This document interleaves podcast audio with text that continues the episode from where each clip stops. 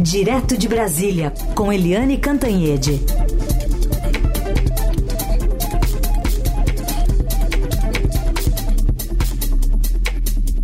Oi, Eliane, bom dia. Bom dia, Heisen, Carolina, ouvintes. Oi, Eliane, bom dia. Bom, essa aprovação da PEC que reduz o poder de ministros provocou essa batalha verbal entre autoridades dos poderes do Judiciário e Legislativo, declarações diretas e públicas de representantes dos dois lados. Então, do Supremo, a gente viu dois ministros alertando que a corte não é formada por covardes, e, por outro lado, o presidente do Senado disse ter certeza da coragem cívica dos magistrados. Vamos ouvir Gilmar Mendes e Rodrigo Pacheco.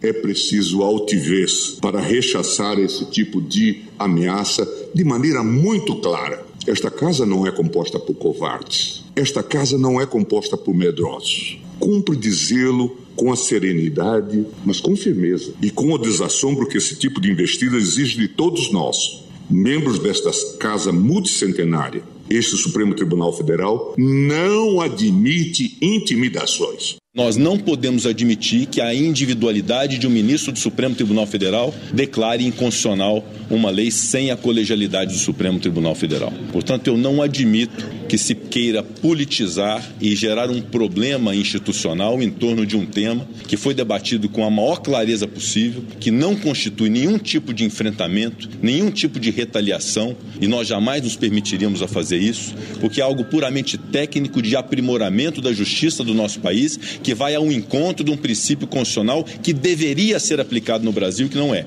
que é esse princípio que somente a maioria absoluta de um tribunal é que pode declarar a inconstitucionalidade de uma lei. Relações abaladas entre essas duas instituições, hein, Eliane?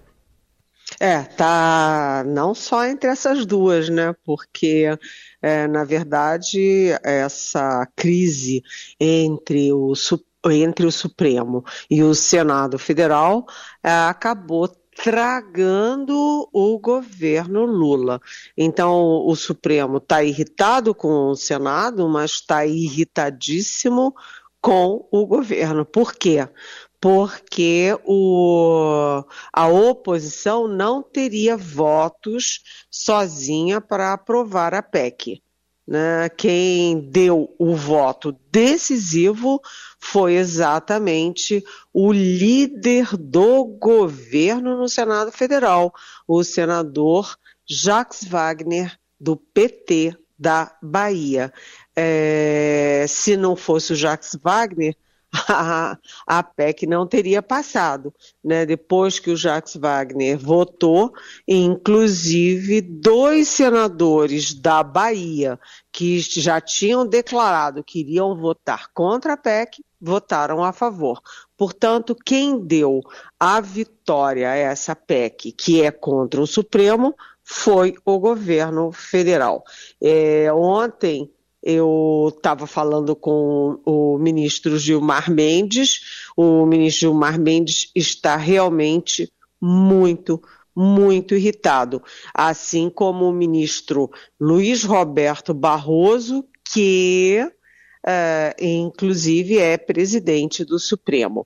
Eles acham que isso tudo é fora de hora, fora de lugar.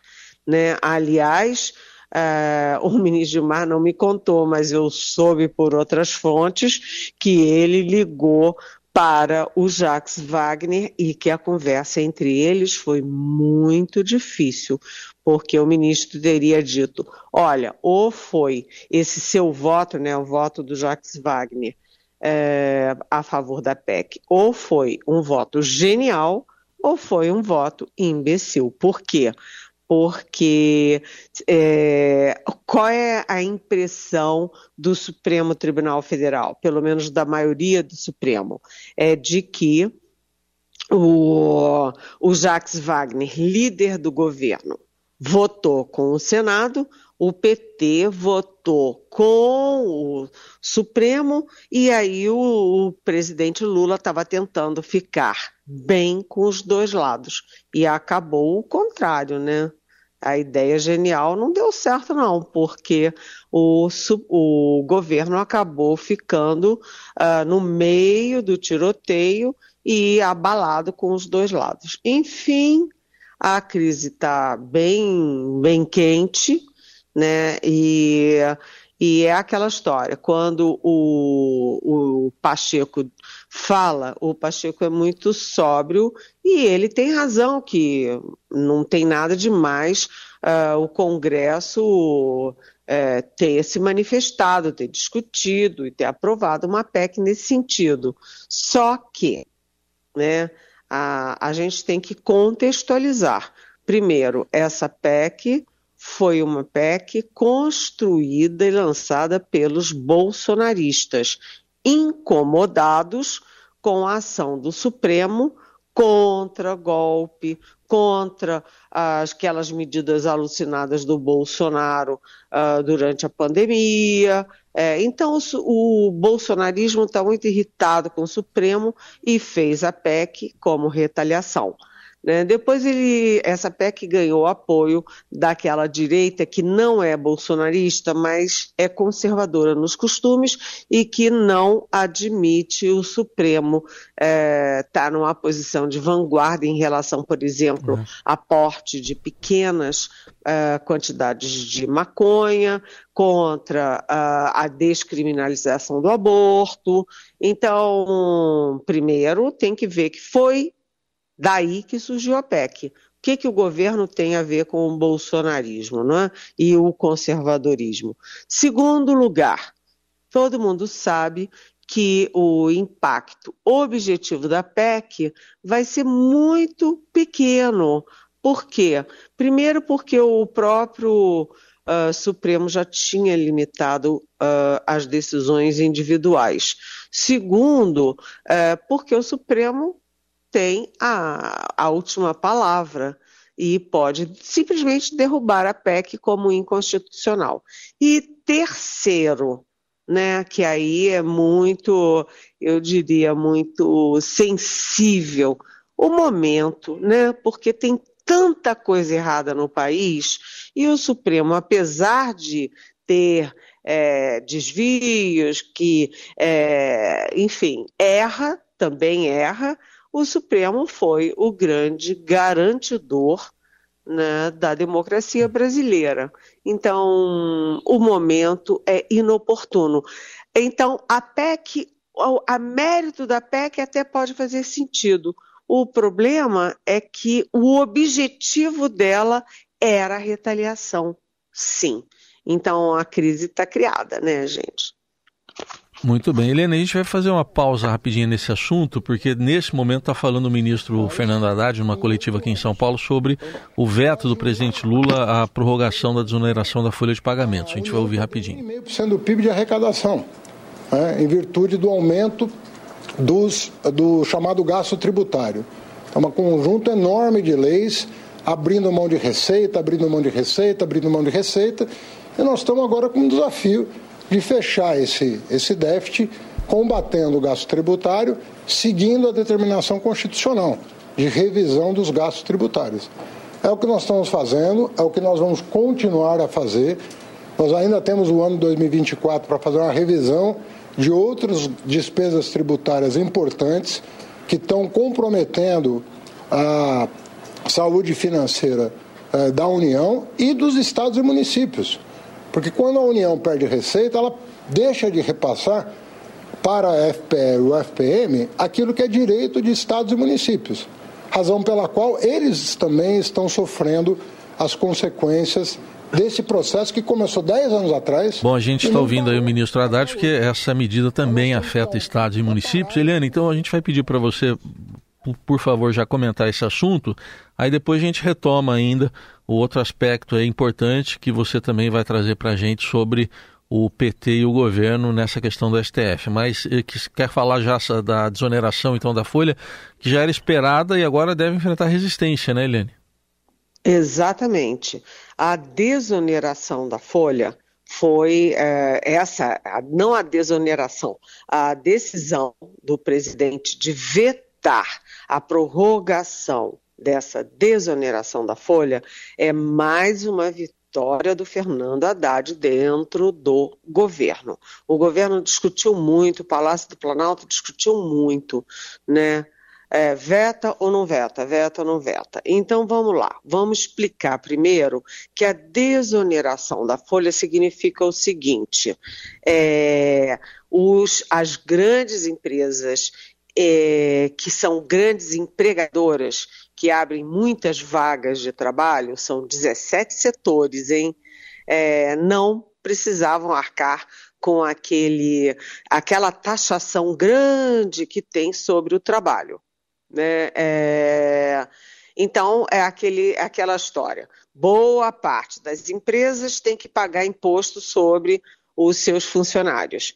E esses grandes setores tinham uma colher de chá de não precisar pagar essa bolada pelos seus funcionários. Isso se chama desoneração, deixar de onerar as empresas pelas contratações.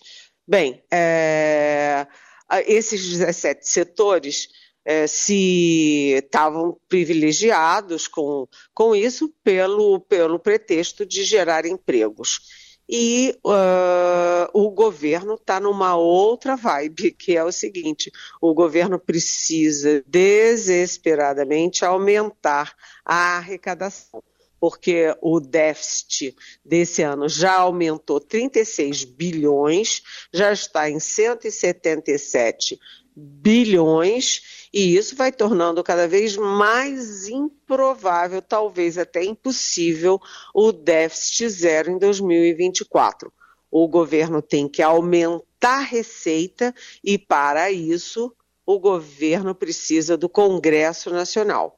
E o que, que vai acontecer agora? O Lula uh, vetou e agora o Congresso vai votar se, se mantém o veto ou se derruba o veto do presidente. E o que está em jogo é a previsão de 9,4 bilhões a mais em 2024, ou seja, um reforço significativo para a receita. Ou seja, mais um embate do governo com o Congresso Nacional. Eliane Cantanhede por aqui no nosso Jornal Dourado para abordar esse outro componente que entra na discussão nessas rusgas aí envolvendo o Supremo Tribunal Federal, o Palácio do Planalto, né, o Congresso Nacional, que é o líder Jacques Wagner. pois é, é, o Jacques Wagner, na verdade, reverteu o resultado e deu a vitória à PEC, ou seja, derrotou o Supremo. E, e, isso tem um efeito enorme, porque o Jacques Wagner fica jurando de pés juntos que ele fez isso da cabeça dele, que foi uma posição pessoal. Mas a maioria do Supremo não acha que foi assim. Acha que foi uma articulação do Palácio, né, do PT votar contra a PEC, mas o líder do governo votar a favor. Ou seja, com o Lula ficando bem com o Senado e ficando bem com o Supremo. Eu acho que deu errado. Né? Então, o chefe da Casa Civil, o Rui Costa, que é da Bahia, como Jacques Wagner, que é do PT, como Jacques Wagner, que sucedeu o Jacques Wagner no governo da Bahia, né, que chegou à Casa Civil é, por apadrinhamento do Jacques Wagner, jura que não sabia. Imagina. Então, Jacques Wagner jura que foi um voto pessoal, o Rui Costa jura que não sabia que ele ia votar sim, e jura mais ainda que o Lula não sabia. E aí os ministros do Supremo não acreditam. É aquela história, me engana que eu gosto. Então, o risco do governo nesse momento é descobrirem se o Lula e o Rui Costa sabiam ou não sabiam, porque eles juram que não e pode ser que mais cedo ou mais tarde essa certeza seja desmoronada, confirmando a impressão do Supremo. Mas, enfim, se o, o Supremo está no ataque, o governo está na defesa. Então, o Lula está mandando sinais de reaproximação com o Supremo. É, os ministros todos estão falando com os ministros do Supremo e e a presidente nacional do PT, a Gleice Hoffmann, né, jogou o Jacques Wagner às feras, dizendo que é, foi uma decisão pessoal e que foi um erro do Jacques Wagner votar assim. Hum. Ou seja, o PT que votou contra a PEC e, portanto, a favor do Supremo, agora tira o corpo fora e joga o Jacques Wagner na fogueira. Aparentemente, o Jacques Wagner está matando no peito, né? Ele está sozinho e segurando a onda, como se fosse uma coisa dele uhum. sozinho. O problema é que está todo mundo investigando. Foi ou não foi? Sim. O governo está na defesa, né? Isso aí. Bom, Helene, para a gente fechar, é, tem mudança de partido aí da governadora de Pernambuco, Raquel Lira. Ela está tirando o B, a letra B da, da filiação partidária dela?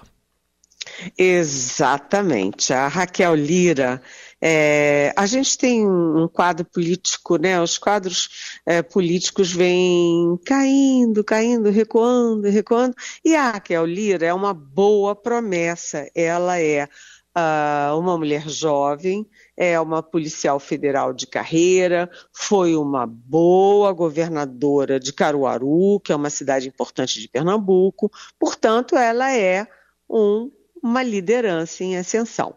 Né? E ela é de um estado importante, um dos principais estados do país e não apenas do Nordeste. E a Raquel Lira está saindo do PSDB rumo ao PSD do Gilberto Kassab. Ah, aí você vê, veja bem, o, o PSDB tem três governos. Né? O PSDB tem Pernambuco, tem o Eduardo Riedel em Mato Grosso do Sul e o Eduardo Leite no Rio Grande do Sul. E o PSD só tem dois governos. Tem o Paraná e tem Sergipe. E agora vai inverter. O PSD vai ficar com três governadores e o PSDB com dois.